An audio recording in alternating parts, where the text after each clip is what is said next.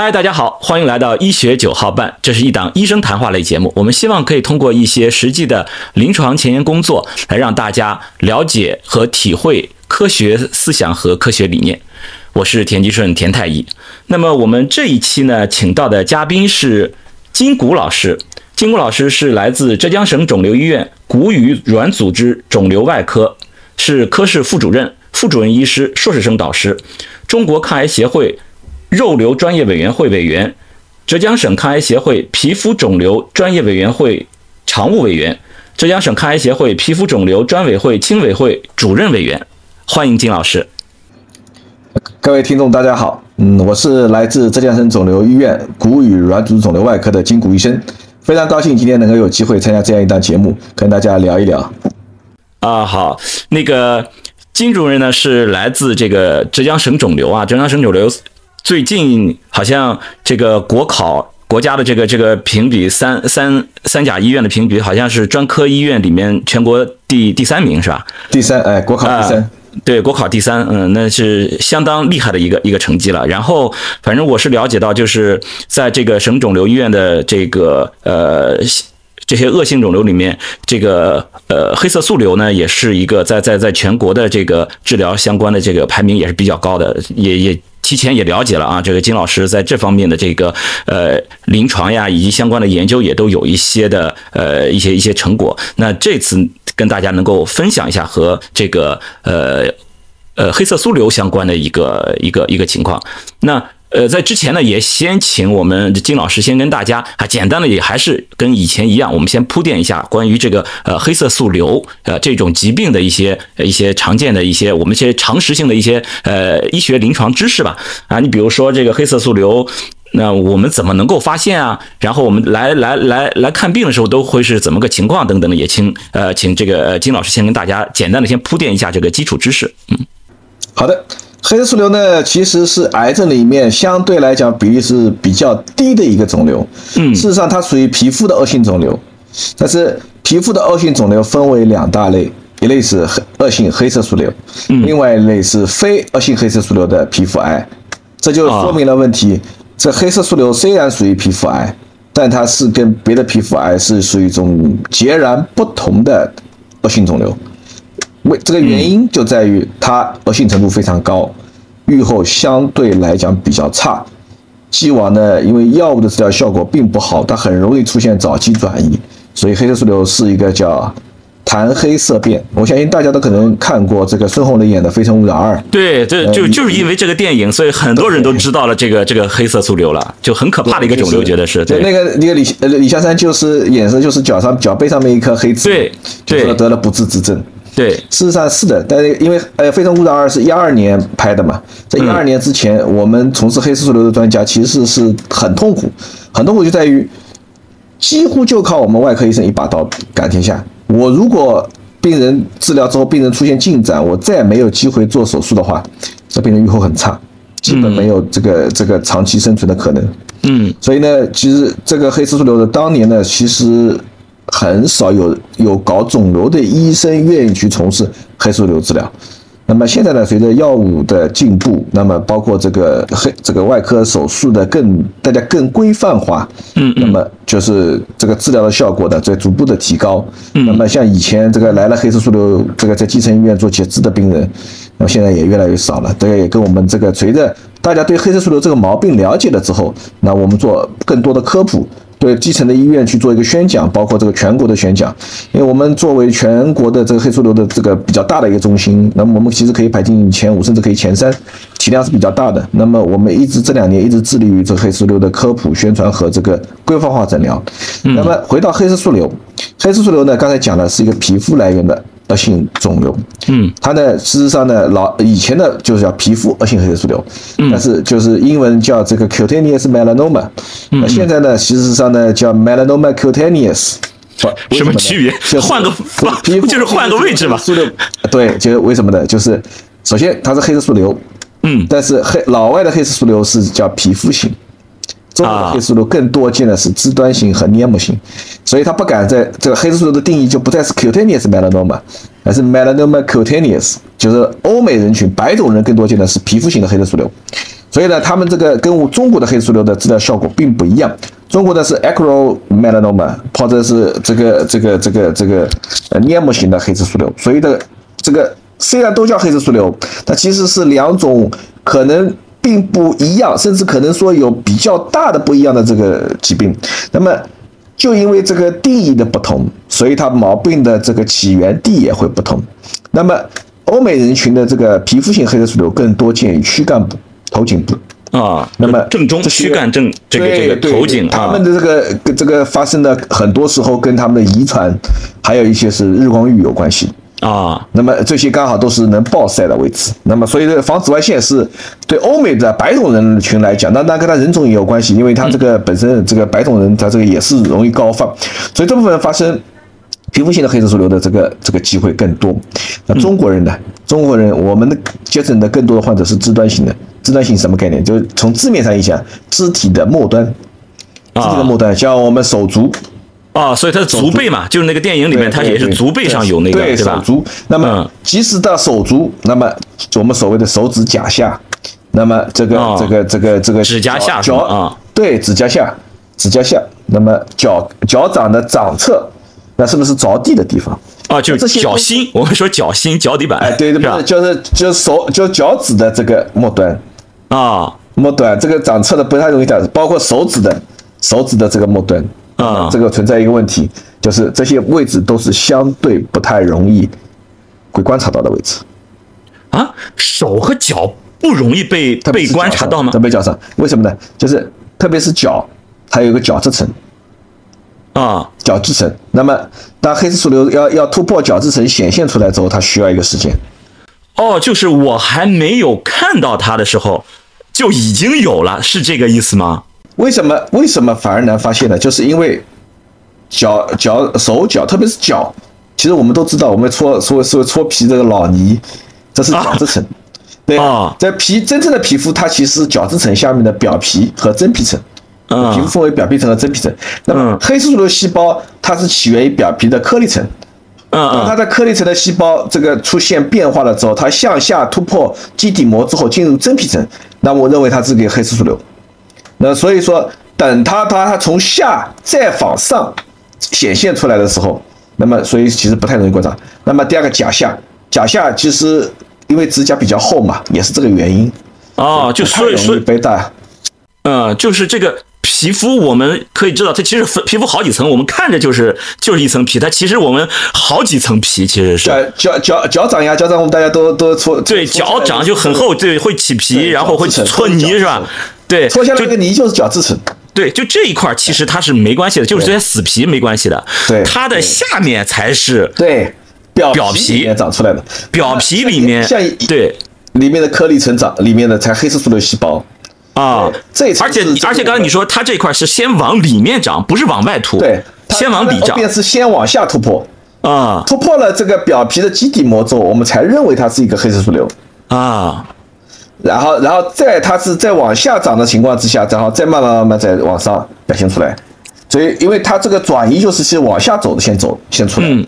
那所以说这个这个等到我表面的这个角质层再反现出来，它是一个周围的，就是相当于说展开去，这才表现出来的。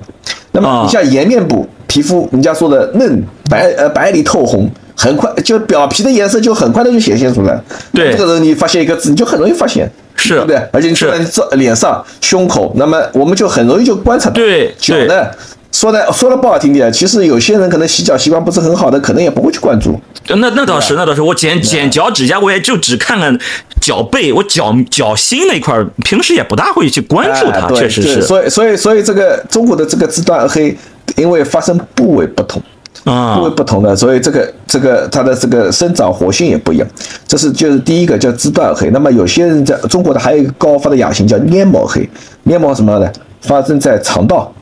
肠道的黏膜表面，那么肚子里面？咽部，哎，肚啊。是肠肠管里面，肠子里面，啊。鼻咽部，啊。鼻咽部，妇科的阴道，嗯妇科的阴道，因为阴道我们都知道是黏膜，而外对。面是皮肤嘛。对。那么还有什么呢？这个这个这个这个像我们这个这个口腔。啊口腔口腔黏膜，那这些部位都不是很轻易能观察到的。啊那么这部分病人就是所以这就是中国的黑黑色素瘤的病人往往发现的会比较晚，啊，就隐蔽嘛。太对太隐蔽了，太不显眼了。所以你说就是哦，我知道这个皮肤型跟这个肢端型的这个区别。皮肤型其实端黏膜，对，在我看来，这个皮肤型就是很显眼，对吧？你就说在头颈就整天露在脸上、露在脖子上，这个对一眼就看到了，可以提前早一点我去检查对、去就诊。但是我在肢端的这些，你说在甲下，甚至你刚才说这个黏膜下就太可怕了，这黏膜下我根本我就看不见。对有有有些有些女孩子，比如说她啊她要要要做手指甲的，啊不关注也是涂掉了。对吧？啊但是对对对。颜面部颜面部就很容易就发现，包括胸胸壁，对吧？对。你要洗澡，你肯定会关注到的这个位置，对对对。对吧？所以这个这个所以就是确啊，确实就是黑色素瘤，这想想也是你身上长颗痣，你自己不知道吗对？确实有一些位置身上正常有二十到四十个痣啊。现在当然超过五十个认为多痣，那你就是一个高危的病人。但是啊其实像我，其实你看脸上我也有好多痣，我也是有痣青年。有痣青年，对，但是这确 确实确实如此。但是痣就就好发现的地方，那当然自然而然就容易早发现，并且它是个皮肤型的，它愈后要好。而中国的这个更多的亚亚型是肢端型和黏膜型。呃，后面如果谈治疗的话，我们可能会谈到，就是中国的黑色素瘤，就是因为肢端型和黏膜型对我们后续的药物的响应没有老欧美人好，所以中国的肢黑的肢端黑色素瘤治疗依然存在困很大的困难啊。啊，那那就直接就讲一下吧，就是对于这种情况，国内我们不说老外，我们就说国内，对于国内这种情况的这种黑色素瘤的这个治疗，我们一般我们都是会会一般会是怎么个治疗法？那么就早期的黑色素瘤，那肯定手术的，手术占有决定决定性地位的。嗯那么手术是可以有可以根治这个恶性肿瘤的这个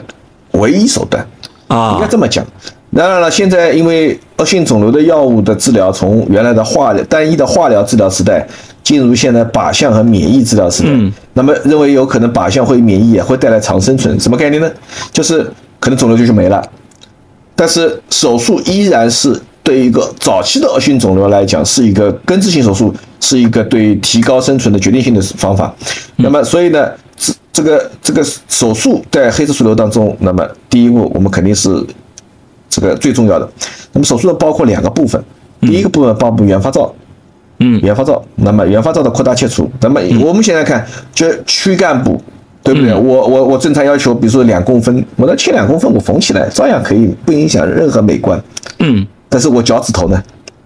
我切哎，对，刚才你说的要截肢嘛？真的是需要截肢吗？对对，脚趾头就可能真的有有有脚趾头，我们现在还是面对很多病人会去做一个截肢，把脚趾头截掉，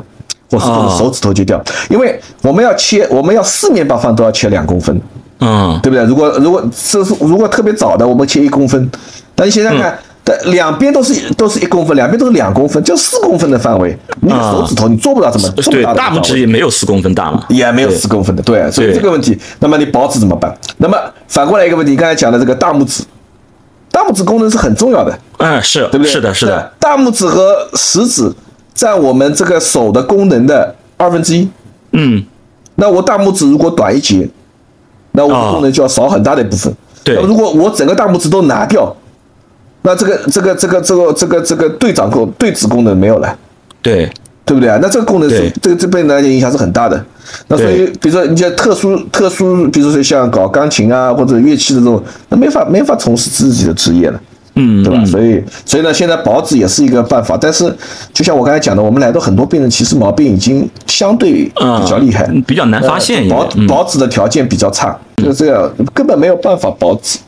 嗯那这部分病就是一个，即使肿瘤治疗效果好，那生活质量也是有影响的。嗯所以这就是外科手术。那么第二部分，我们对于黑素瘤来讲，我们一定要去评估，几乎所有的黑素瘤患者，大多数都要评估前槽淋巴结。前槽淋巴结就是淋巴结嗯这个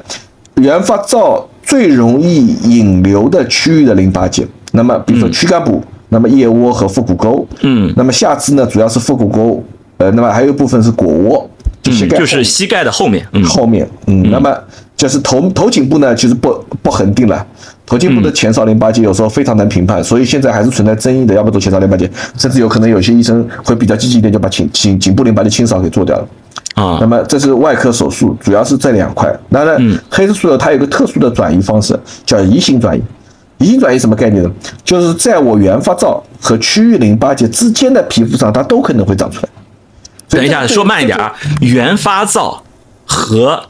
什么淋巴结？区，哎，就是就是前哨淋巴结所在的这个区域就是一个一个病灶和它周围的淋巴结吧，我们就先暂且先先先想不，是它周围的淋巴结。我举个最简单的例子，就是比如说我这个胸壁的腭黑，嗯，那我最容易转移的，比如说我左侧，我就转移到左左侧的腋窝淋巴结腋窝下淋巴结最、嗯最这最容易转移的。那么我在我这个胸壁跟我这个腋窝中间这段地地方长出来，嗯这叫移行转移。哦，这里也会有，就是这个要要大家讲一下这个前哨淋巴结啊，就是什么是前哨淋巴结？就是我们的身体里面我们有淋巴对我们有淋巴。整个身体里面就有淋巴液的，这个淋巴液会有淋巴结，就是不同的地方呢，我们会有叫叫淋巴液的回流，大家可以理解为就是，呃，在我们身体里边站岗的一个个的这些这些岗哨，不同的地方会分配到不同的岗哨。就刚才那个金老师说的啊，比如说我我胸壁这里的这一个管这一块的放哨的在哪？那个岗亭在我们的腋窝下。然后他说这个脖子这里的比较难找是什么呢？就是因为和脖子相关的这些岗亭比较多，是吧？有可能有有在就在我们我们叫河下是吧？特别多，对，在这儿特别多，对分叉太特别多，对小路特别。多，对对它，因为头颈部这个血供非常丰富，是，所以说我们就难找过去了对，就难找。然后呢，就如果比如说要是下肢腿上的淋巴结呢，有可能是在你的膝盖后面有有有岗哨，是吧？或者在我们腹股沟这里有岗哨，嗯，腹股沟。对，大多数病人首站是腹股沟，就是大腿转弯的地方。嗯那么，呃，腘窝呢是在膝盖后面，也有一部分病人，特别是偏外侧的，嗯那么在腘窝会是首站淋巴结，就是我们最就是这个这个肿瘤最容易跑过去的这个淋巴结，叫我们的对，就是那个那个岗哨。现在它有个移行转移，就是指的在我们这个得了这个病有黑色素瘤的这个地方和它那个淋巴结的岗哨在那个之间也会再有一些肿瘤的这些细胞在那里，是吧？就是什么啊什么概念呢？就是你你比如说是呃，你是一个呃士兵，对不对？你想跑到外面去，呃，跑到军营外面去，那么军营外面不是有人站岗的吗？嗯站岗那个就叫前哨淋巴结，哨兵淋巴结，我们对以前叫哨兵淋巴结。对那么在但但是你可能你在墙上面有一个薄弱点，嗯，你就从这个地方，对，就就就可以钻出去，那这叫一心转移。对停停留的位置叫移行转移，所以就是就这个问题。那么，所以移行转移是最麻烦的，因为你没有办法预计，没有办法估计，它随时都都有可能的。这这就是对我们黑素瘤来讲就最麻烦的，因为不像别的实体瘤，它可能淋巴结转移或者直接血型转移，那么黑素瘤多多了这么一个这个移行转移，所以它这个治疗会更困难一些。嗯，所以就除了这个这个手术治疗，刚才你还提到了现在有这个药物的化疗，对吧？就这个这些辅助治疗上有还有什么办法？肿瘤治疗的手段，那么就是包括一手术、嗯药物、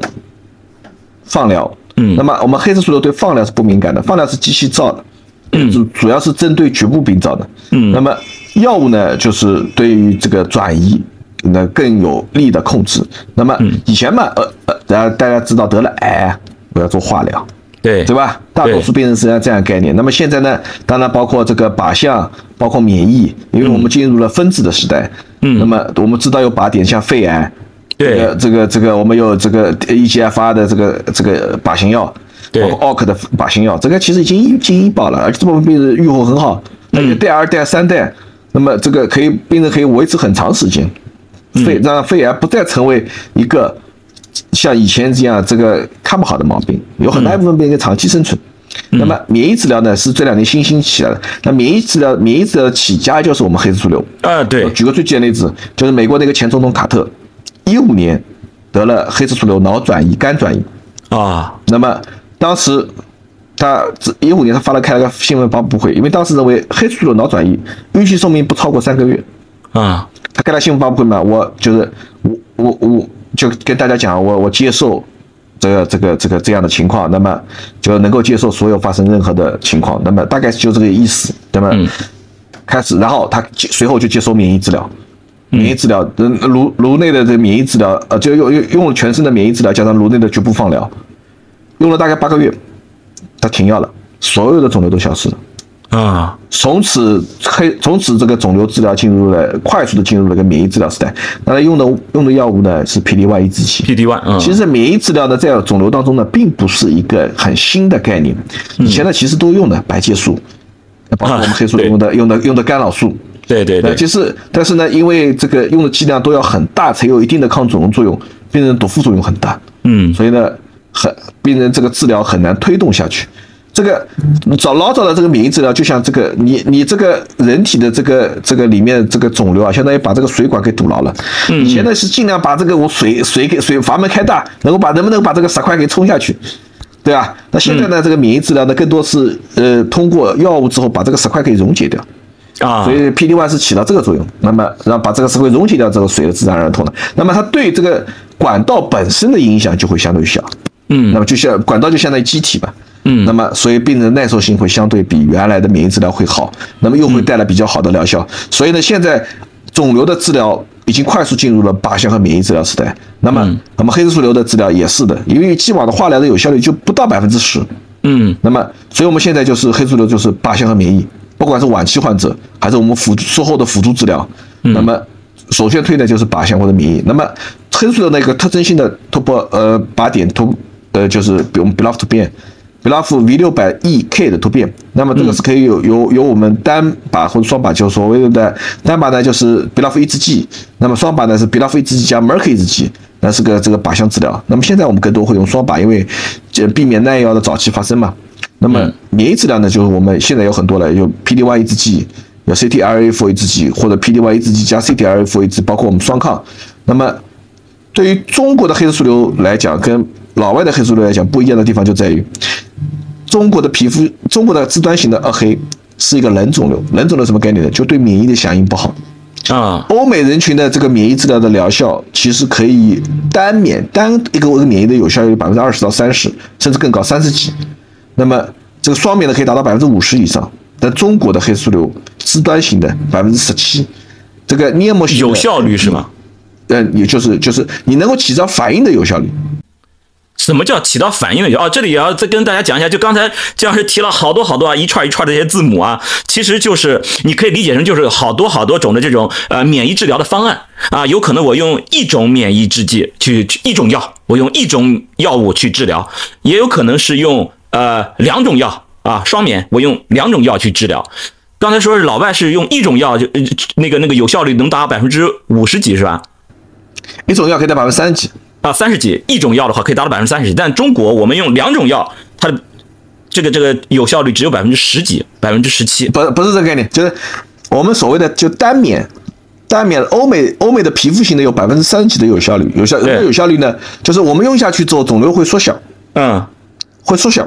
对，缩小了这至少单单免有百分之三十几，双免有将近百分之五十，嗯，而中国的黑极端的黑色素瘤。那个单免只有百分之十几、十七。哦，单免是十七啊，端型的，那么黏膜型的更低，甚至国产的这个 PD one 用做过临床试验数据，单免的有对黏膜型的黑色素瘤有效率百分之零，没效了就是，嗯，对，就是，所以就是中国的黑色素瘤的这个，我们现在还是治疗的困难就在于对药物的响应并不好，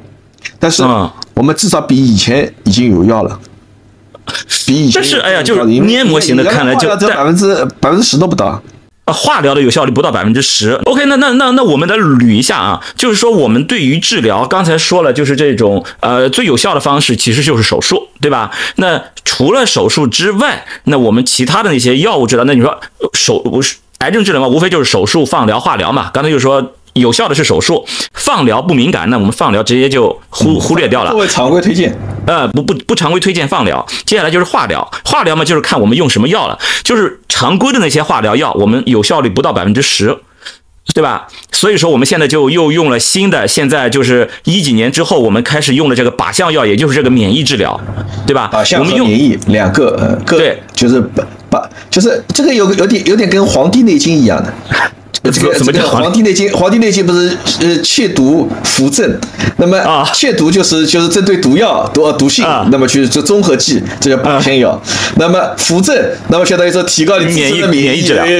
疫治疗，免疫治疗。哎，对，所以靶向免疫治疗我们现在也在用，但是这个效果比老外的要要差一些。中国的亚型不如欧美人群，不如欧美的亚亚型，欧美人群。然后别人欧美的亚型能有百分之三十到百分之五十的有效率，我们这里也就百分之十几，甚至有一些亚型我们是零，是吧？更更低更低，啊，更低。OK，所以好，那我们现在大概有这么一个铺垫了，知道恶性肿瘤是怎么回事儿，呃，黑黑黑色素瘤是怎么回事儿，常规我们都会怎么治疗。那现在你可以讲一下，就是你这边做的这个关于恶性黑色素瘤的治疗的这个临床研究是怎么一回事儿了？嗯嗯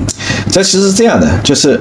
呃，就是因为大家面对新药的时代，那么我们黑色素瘤的治疗从既往的这个，呃，没有内科太多的内科的药物可以使用，没有太多的内科医生愿意参与。近年随着这个靶向和免疫的这个，就是说的我们进入分子时代之后，靶向和免疫在我们黑素瘤这个这个这个临床试验的数据逐步间的公布，那么在特别是在晚期的黑素瘤当中。一次性的获益，一次性的获益就是在皮肤的黑素瘤当中，它可以降低百分之三十到四十的死亡风险，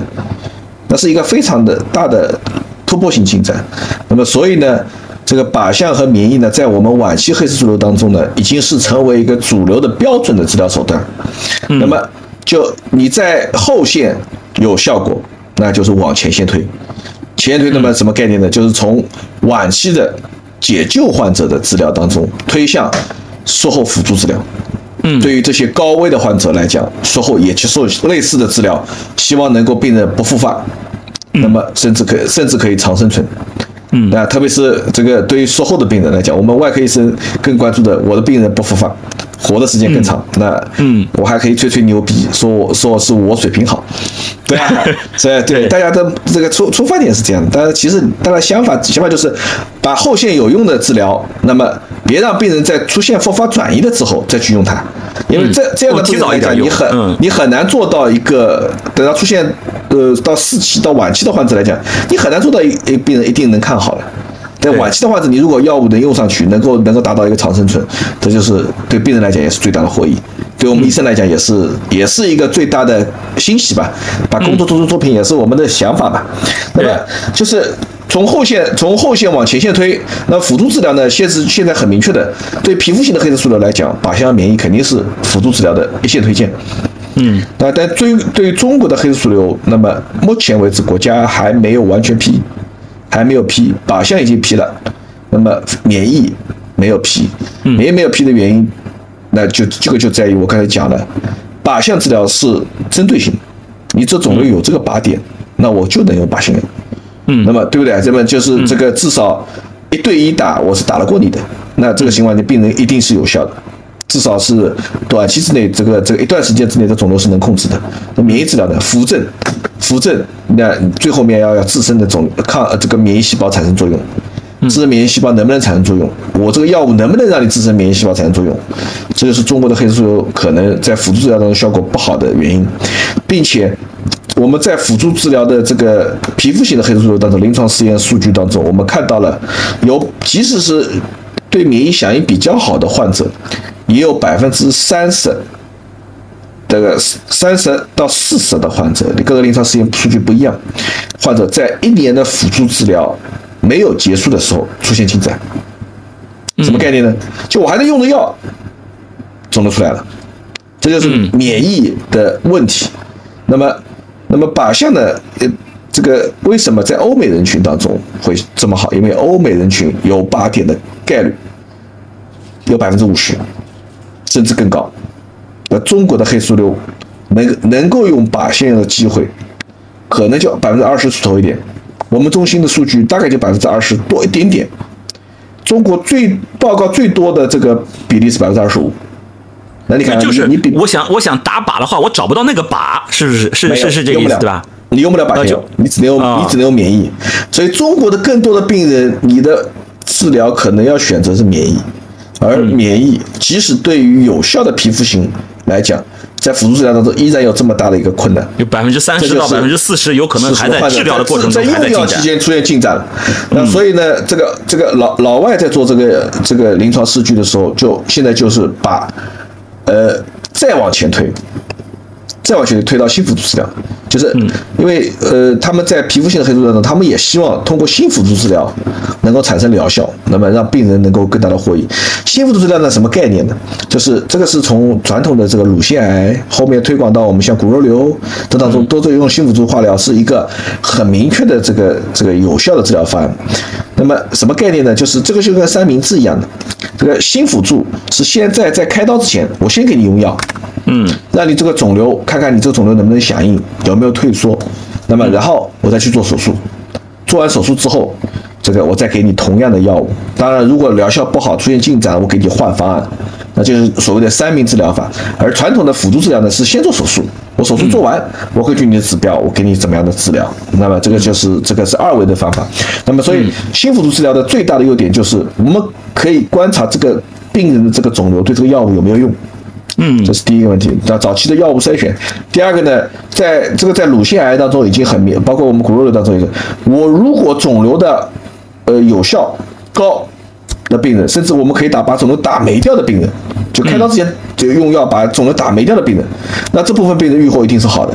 嗯就相当于这部分病人你，你你你你活的时间就会长，就相当于一个筛选，就是这就是新辅助治疗的这个意义。那么黑素瘤就是因为治疗的困境，所以我们希望把这个黑素瘤的这个治疗推到更前线去。我通过新辅助治疗，我因为用的用药时间并不长，可能可能三个周三个周期，那么一个半月。那么这两个月的时间，我通过这个观察，那么肿瘤如果有退出的病人，那这部分病人我就可以继续用啊。嗯继续用药啊，这个开完刀之后用药，我就有信心。那么，嗯，这个如果你新辅助治疗是没效的病人，那我可能就是不是要要早期调整方案，别等到后面出现肿瘤转移了我再去用药这个问题。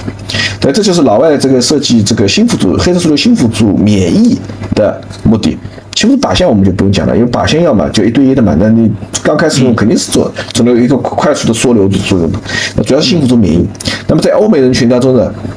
像我们 OpenC Neo、Neo OpenC、那 Prada，那么这几个最经典的这个新辅助，相对样本量比较大的这个临床实验数据，那么一二三，这个随着这个这个这个研究的进一步深入和研究的这个时间随访的增加，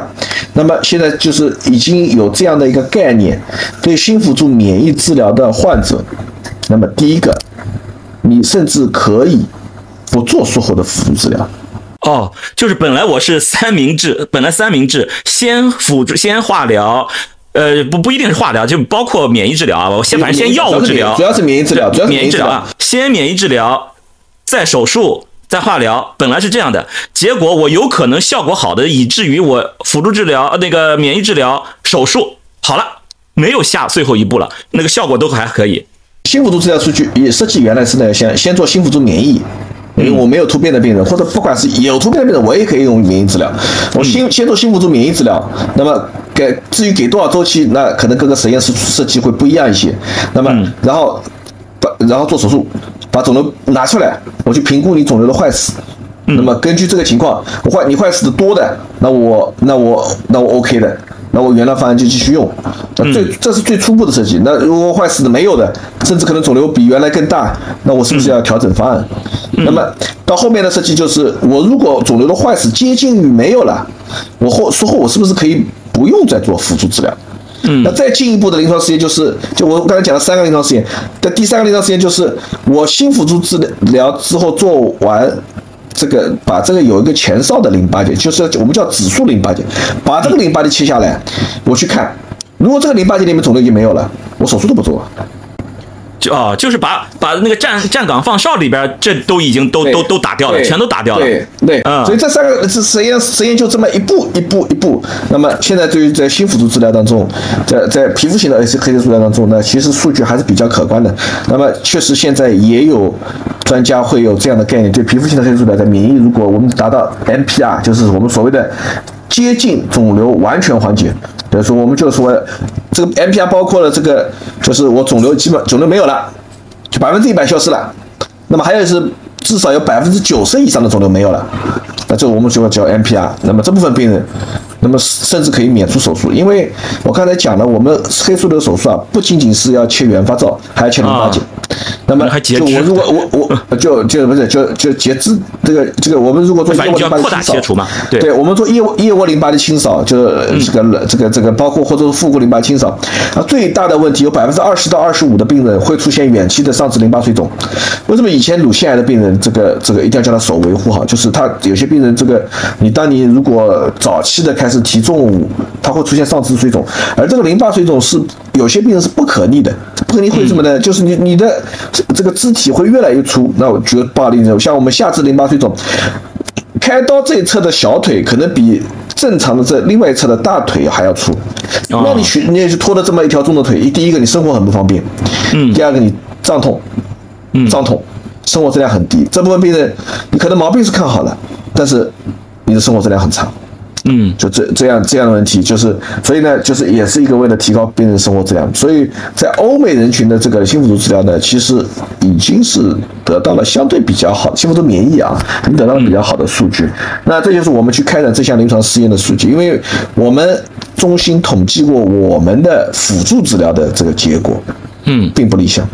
并不理想。那么我们事后去反反思，就是我们辅助治疗会，因为我们是一个回顾性研究，那么。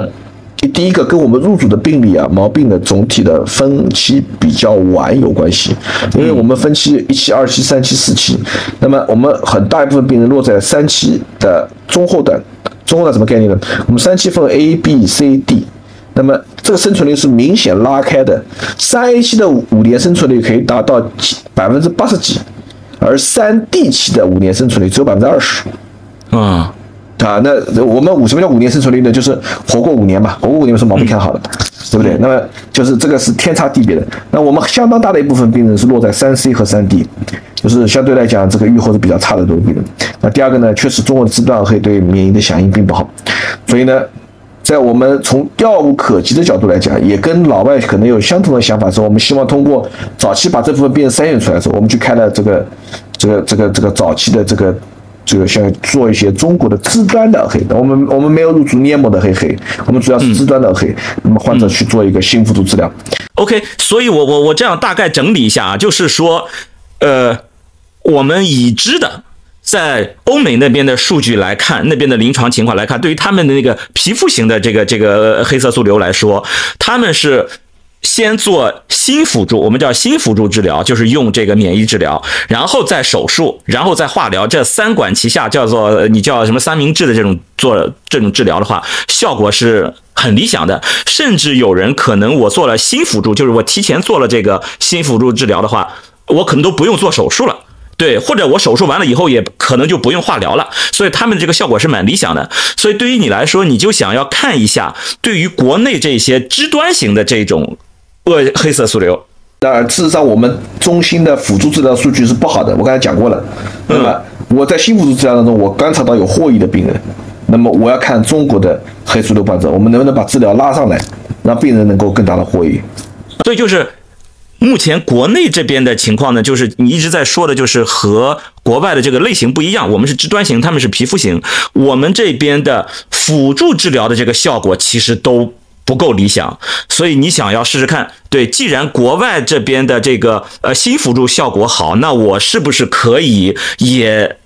试一下这个新辅助的这个这个情况？所以你会设计临床实验来来来来去来去做做一下看。而且前面你还提到过，前面都是回顾性的一个研究，所以我理解就是你现在你要做一个前瞻性的，也就是说我要现在主动的。对患者进行一些实验的一些干预，然后来看它的后续的效果。因为我们中国的黑色素瘤患者有百分之七十到八十是没有办法前呃去用免靶向药的，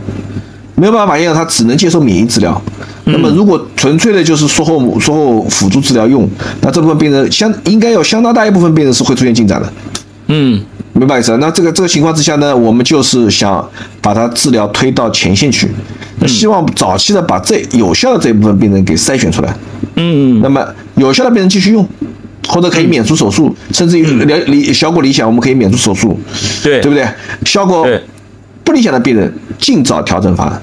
啊，是，这这就是我们推到推到新辅助治疗的这个目的。那么，但是呢，这个涉及到一个伦理的问题，所以一定要走临床试验的途径。哦，哎，就就是关于这个这个伦理，就是因为我们是主动的要对患者进行干预了。因为之前我们也在有一期里面，我们也也讲过叫做回顾性的研究嘛。回顾性研究就是已经都做完手术，都已经治疗完了，我们来看他之前的那些信息，我们不用不不是主动的对他们做这种实验性质的这种干预啊。但是现在我们说的是一个。与前瞻性的研究叫做主动要对患者进行干预了，所以这一块是一定要过这种啊医学伦理的这种审查了，对不对？就是我们要来审查我们的这一种的干预是不是符合医学伦理的这一些要求。所以能不能跟跟大家讲一讲这个我们的这个医学伦理审审查的整个这个流程啊，或者是这些内容的情况？呃，我们有专门的实验设计，知情同意，包括这个这个这个这个前期数据的这个汇总。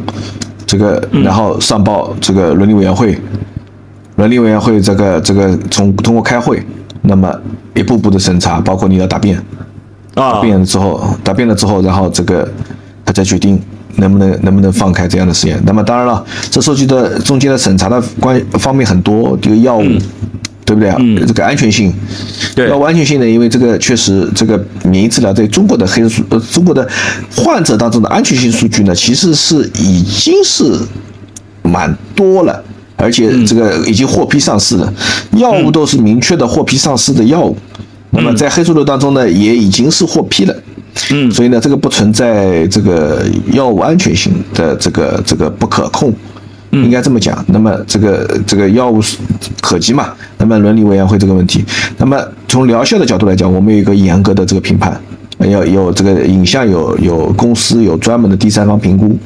那么就是这个一个临床试验，那么最后面答辩通过嘛，就开展就这样一个临床试验。所以说就是你要整理数据材料，呃，交上去，对吧？就各种各种。国内外的这种数据，对吧？药物相关的，还有实验设计，你是怎么设计的？要要怎么怎么做这个实验？是否符合这个基本疗程？所以，这个临床实验开展，其实每一个临床实验开展还是有很多的，呃，独立的这个这个需要考量的问题。那么。你三，特别是三期已经走过一二期的这个这个这个临床试验，那么药物的已经安全性这个已经在初步的验证了，不像像我们这种已经上市的药物，就不存在药物安全性的问题。但是，对，就是涉及到患者的利益嘛，对不对？患者利益的，那那这个就是这个伦理委员会要独立审查的这个问题，这也是我们去做做沟通的问题，因为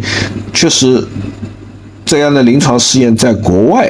已经是开展了。啊，我们只是说这个用了同样的模式，那中国的支端的二黑，不同的亚型，我们去做一个这个治疗的尝试。啊，这就是当时呃他们伦理委员会问的问题。那么，所以我们也也也解释了，就是对皮肤性二黑，我们有零很明显的已经别别人已经随访三到四年的数据，嗯，那。我想这个安全性也好，这个应该是有有可以参照性的。实验设计呢，我们也是比较相似的。那么只是说，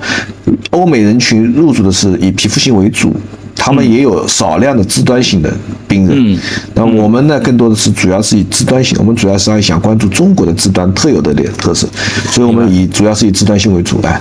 嗯，所以说就是。对安全，我我们要去审核的这个药物安全，因为相相当多的是是对于药物实验嘛，新药实验，他们要去审核药物安全性。但对于你这种情况，其实不存在这个药物安全性的问题，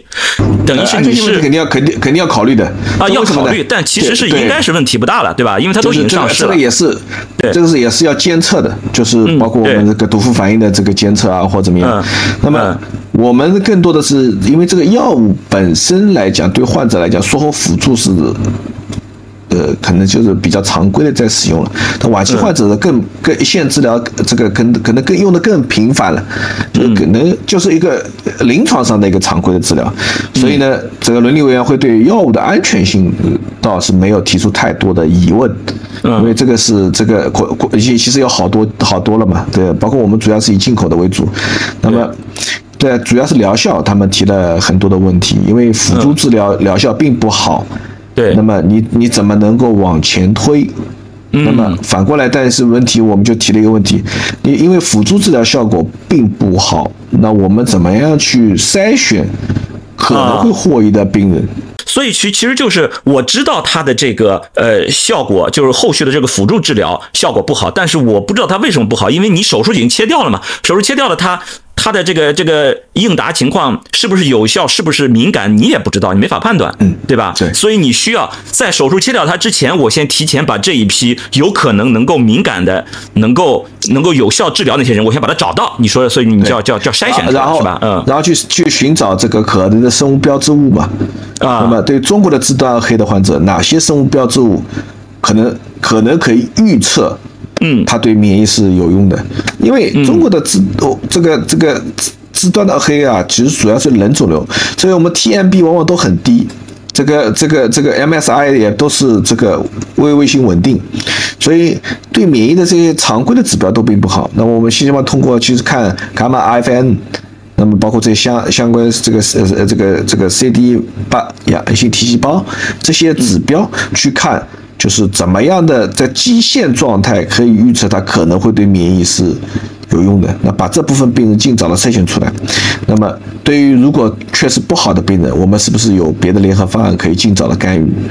那么避免出现圆转嘛？那这部分病人来讲，这是我们这就是我们设计的初衷。那么最后伦理委员会还是觉得这是一个一个一个可以。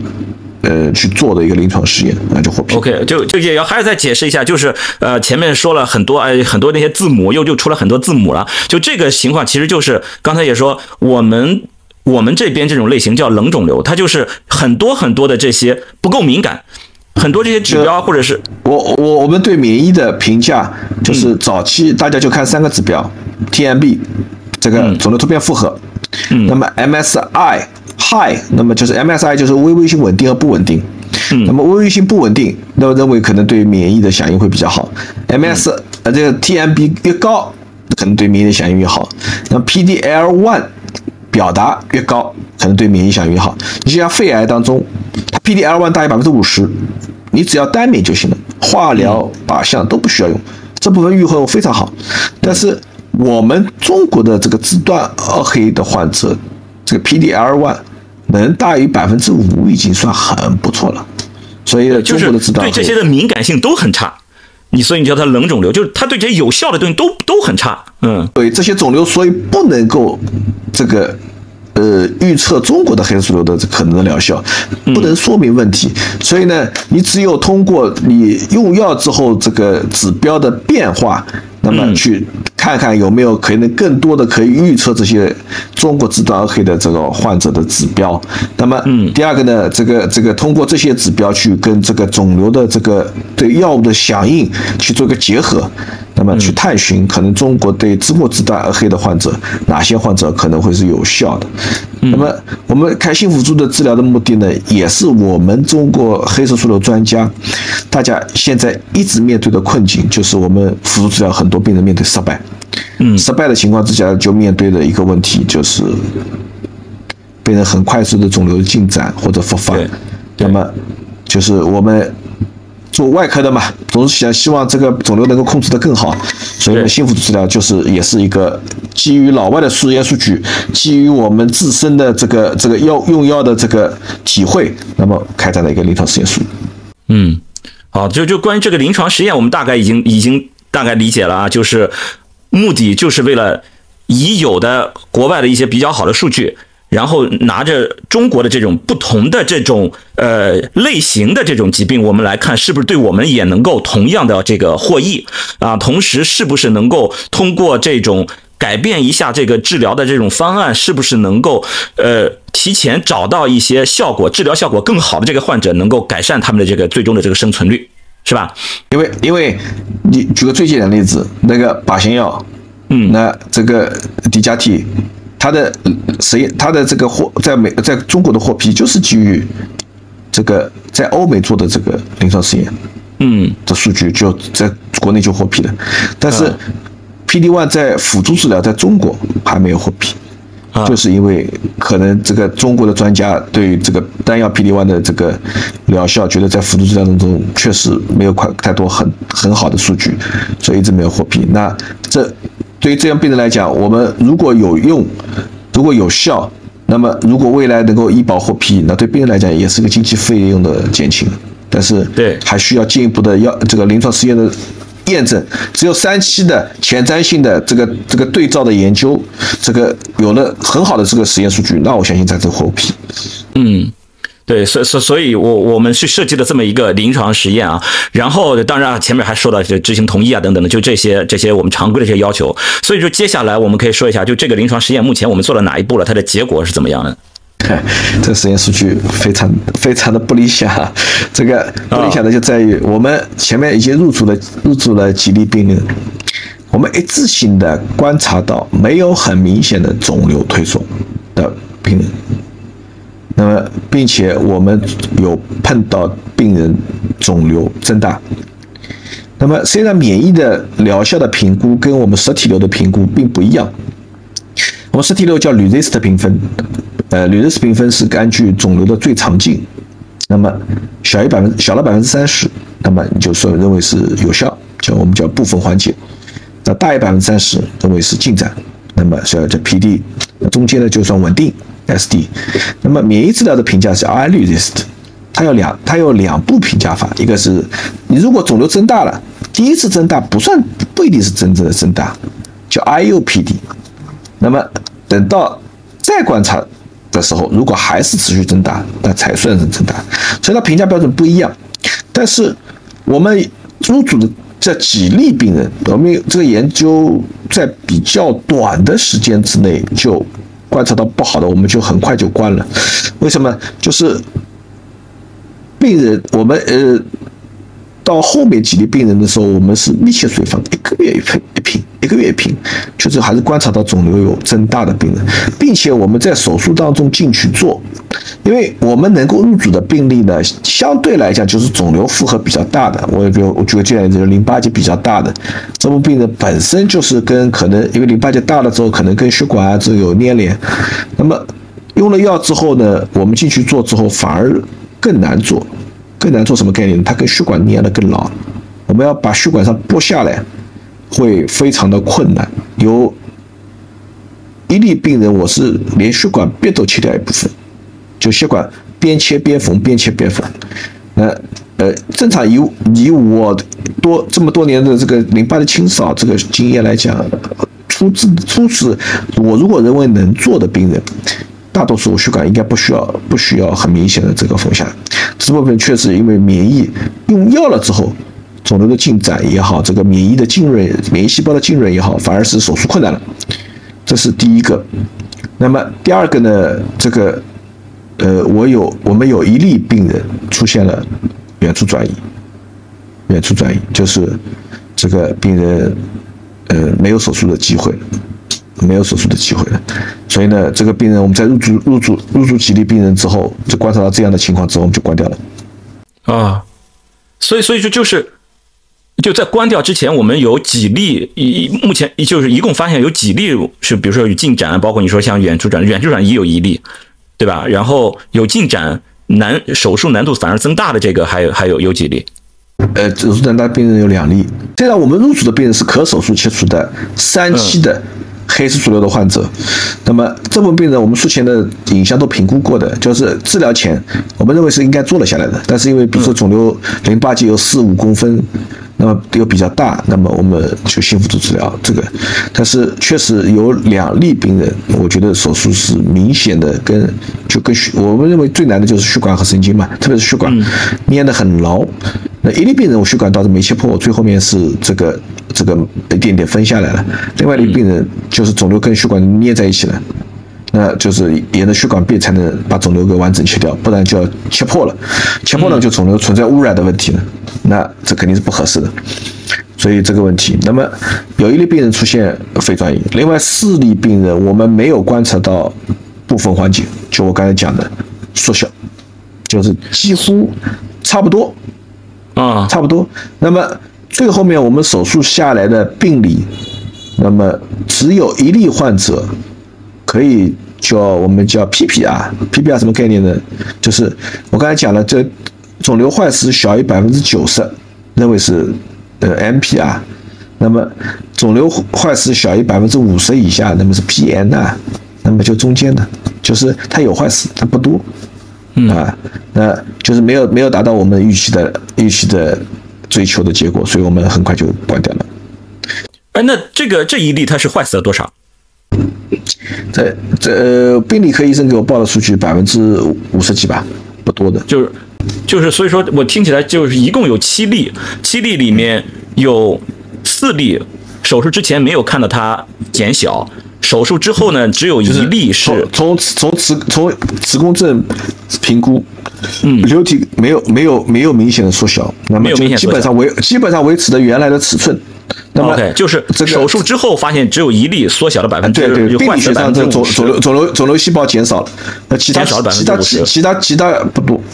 其啊，他其他都减少更的不多。另外还有三例，其中有两例是手术难度反而增大了，增加了。另外另外一例甚至出现了这种远端转移，没办法手术。这个这个呢，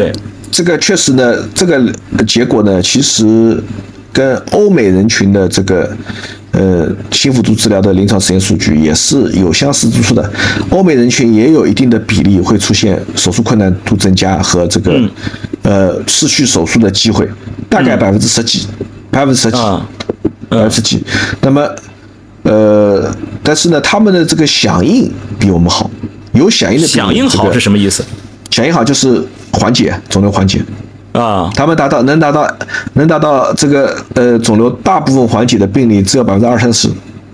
百分之二三十，对啊，那那还有部分病人可以，比如说像像我们刚才讲的这个肿瘤小坏死小于百分呃大于百分之五十，又小于百分之九十这部分病人，它是有疗效的，但是疗效没有很好。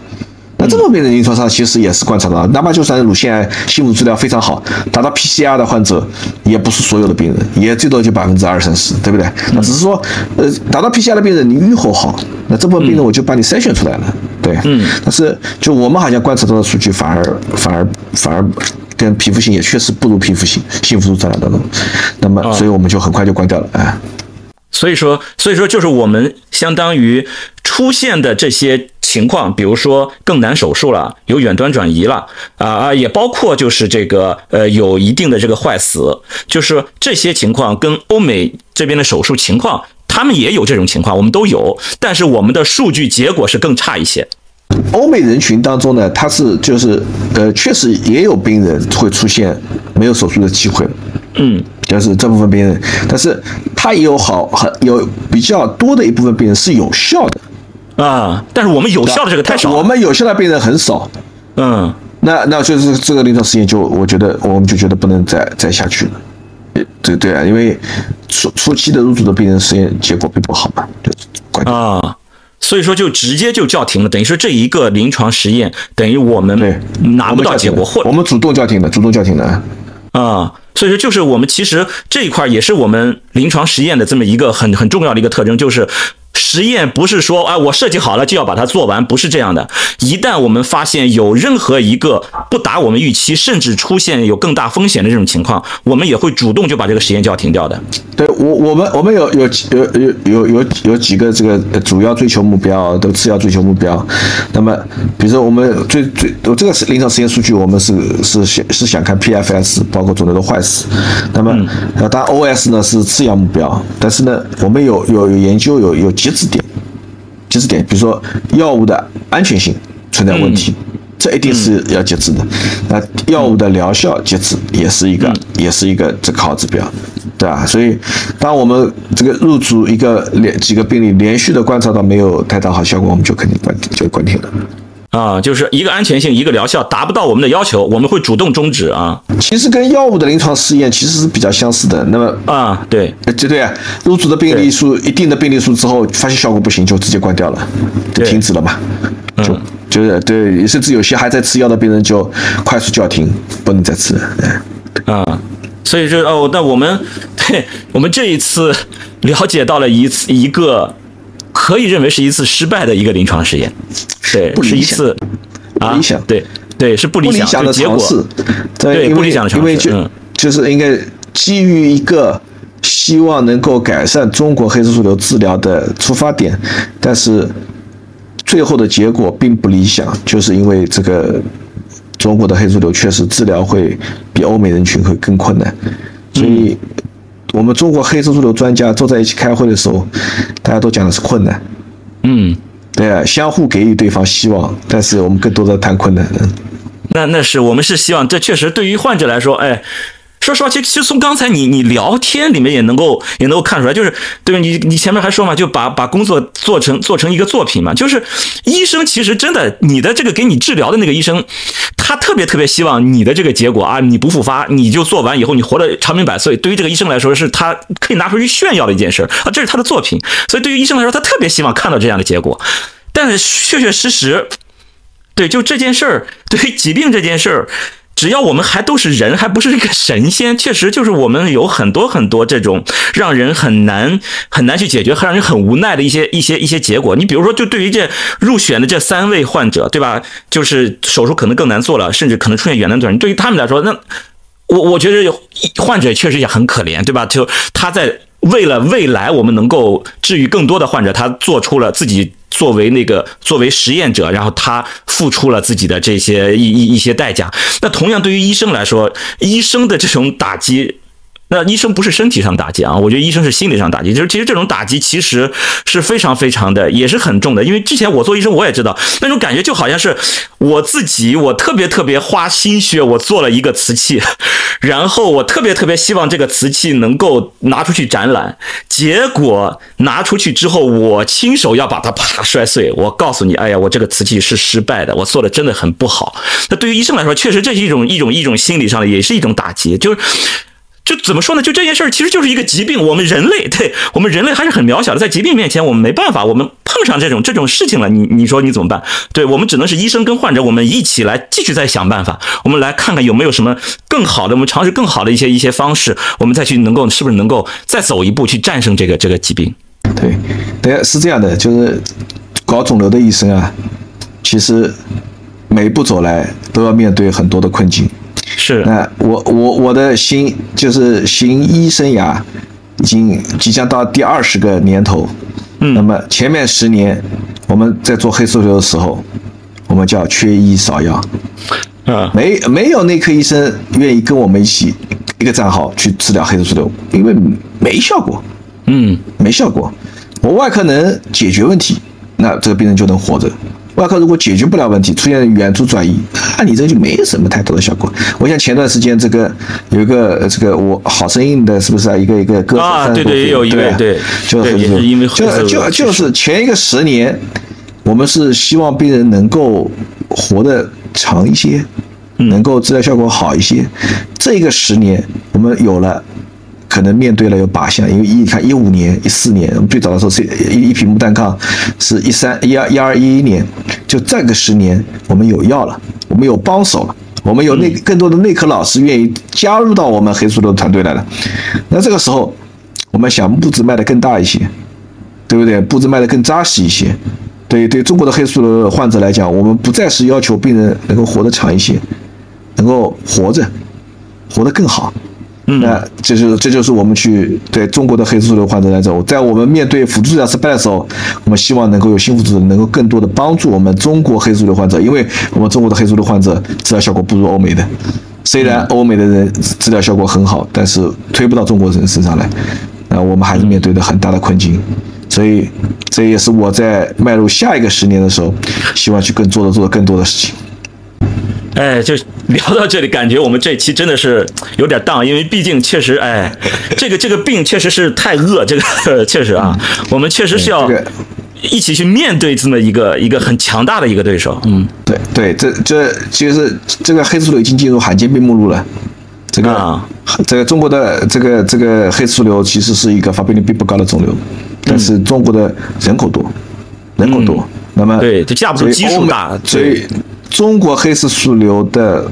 这个死亡率占全球的前十。啊，虽然我们的发病率只有欧美人群的二十分之一，甚至四十分之一，澳大利亚比我们高几十倍，但人家人家就是效果效果好，治疗效果好，人家活的时间更长，所以中国的黑素瘤患者还我们还有很多未解的路，未解的地方。对。就这件事儿，你也不能说，哎呀，中国人笨，他不是笨，他真的不是，就是这个病，它它的类型真的是不一样，真的是不一样，也不是说我们中国的医生不想去啊，把这个事儿，真正我们是在做这方面的努力，但确实，我们面对着一个比欧美人群更更难缠、更更麻烦的这么一个一个对手，嗯，所以要更多的临床试验去回答我们还没有办法回答的问题，但是我我觉得啊，各种新药进来。对病人来讲，总是一个获益，对，总是一个多一个机会。那么，嗯，现在的问题就是，我们如果这个药能够让病人维持的更长一些，可能因为现在这个药物啊翻新啊日新月异，可能下一个半年就会有新的药加入抗黑的团队、抗黑的治疗当中。那抗肿瘤药物也是翻天覆地变，现在已经你看，随着新冠的这个来临之后，原来我们这信使 RNA、mRNA 认为是一个没有效的这个治疗技术，那随着这个疫苗技术的这个突破，mRNA 现今年在我们黑素瘤辅助治疗当中，已经辅助治疗当中已经是初期的这个报告已经是非常好了。嗯，那未来在 mRNA 这个疫苗相关的技术会不会在中国的黑素瘤患者患者当中获益？也是我们值得期待的问题，所以这个各种的办法，最后为了为了目的，就是让患者能够做到一个长生存嘛。在我家，我觉得我们都是一个同一个战壕的，但是一时的失败，并不会打扰我们的这个信心。对，就还是得往前冲嘛。这这你没办法，这这件事儿。你不是说你想不想的问题，而是这个疾病就摆在那里，这个山头就在那，你必须要爬上去。对，对你，你，你，你只有爬上去，你不爬，永远永永远爬不过去。对爬了，你可能会失败，但是你可能会滑下来，但是你你再努力努力，说不定就爬过去了。对对对，好好好，那那那我我们在在在在最后吧，就是还是这样，我们在每一期的最后，我们都会放一个小彩蛋，就是由我们的嘉宾来基于我们的这个临床的这些。呃，经历啊，临床的这些思维方式，如果拿到我们的日常生活中，我们会做哪一些？举个例子，我们会会怎么去解决一些日常生活中的一个问题？给大家举个例子。事实上，这个其实生活当中呢，科学的探索，那包括探索人体、探索探索别的，都其实是有相似之处的。因为我刚才介绍过了，我是骨与软组肿瘤外科，那么我呢，其实有很很很深的骨科背景啊。那大家大家生活当中其实健身。现在大家越来越提倡了科学的健身，对对吧？是这个呃，有些人说跑步好，对吧？有些人说跑步不好。那骨科医生会告诉你，跑步伤膝盖、伤半月板，对吧？可能若干年之后你会哭着来找我，对吧？但是很多健身达人会说，哎，跑步我这个精力越来越好，跑步好像一点都没有问题。那这个呢，其实有很多的个体差异。那跑步会伤半月板，会伤膝盖，一定是一个呃真命题。什么意思呢？就是这个是通过科学的研究的，所以骨科医生都很不愿意爬山，因为这个爬山这个动作会增加膝盖的负重。但是不是说这个跑步就包括你跑马拉松也好，这个一定会这个让膝盖会受损，因为整个膝盖的这个平衡装置，它不是只有半月板。还有肌肉，对啊，包括肌腱的这个力量。那么，当你肌肉练得足够发达，这个肌腱的这个平衡性越好的时候，自然而然对半月板的磨损也会相对小。所以呢，呃，就是我们在平时去运动的时候，那么像有些人，我可能跑一会儿感觉到膝盖痛了，那这个就是机体在告诉你，我这是有问题，那你可能及时停下来。就跟我们这个临床试验是一样的，及时终止是吧？对，及时叫停，发现问题了，及时终止。对，那么有些这个这个通过这个非负重的锻炼，这个疼痛疼痛缓解了，那么你肌肉力量练强了，那么你再再次尝试没有问题了，那你可以继续。我觉得是这样的，就是还是要根据个体的差异。你像我这个前叉韧带撕掉撕裂过的。那我其实膝盖伸直负重是有一些影响的，所以我不会选择跑步，我更多会选择游泳，选择游泳。所以呢，个个体也是不一样的，嗯，就跟这个毛病一样，中国的跟欧美的也是不一样的，所以还是要要根据具体的情况去具体的分析。对，就现在我们就是获取信息的这个渠道，我们其实是多起来了。所以说，其实就是就以健身为为为例，就是我们有好多好多给你的健身的一些建议，对吧？但是哪一种健身到底是适合你的？可能不同的人，你可能真的去选择你自己的那种方式。而且，如果真的出现问题了，你可能要及时叫停。对，就是不要硬往前冲。不同人可能是有会有真的不一样，有有有不同的。嗯，敢于认错，敢于认错，就及时纠错。对啊，这个这个一定是因为每个人都有可能会试错的，是的，对，但是要有试错率嘛，对，这就是敢于认错，及时纠错，是的，是的，对，这是我觉得这就是一个科学的态度，对，是的，是的，就是对纠错的前提是先认错，那是的，对对对对，我要先认错，然后我及时纠错，所以真的特别好，对我们只要还是人，我们不是神仙，就肯定会出错，那这个是我们，这是一条，再一个就是我们能够及时的。承认自己出了错误，然后及时的叫停，我们及时的去纠正我们的错误，这就就还是还是很会往前走的，对不对？嗯，对，及时的发现这这个是不行的，嗯，或者是呃不能够再推动了，那么及时的掉头，这这这也是我觉得这个就是我读硕士和博士学到的最大的问题。你说一个实验操作，其实对我们来讲不是我们最最最最学到的问题，而一个谨慎的科研的态度。对对。好，那我们这一期呢，主要是跟大家介绍了关于黑色素瘤的一些啊，它的啊这个黑色素瘤的这种表现呀，然后我们应该怎么治疗，以及我们啊金老师跟大家分享了一次，可以说是。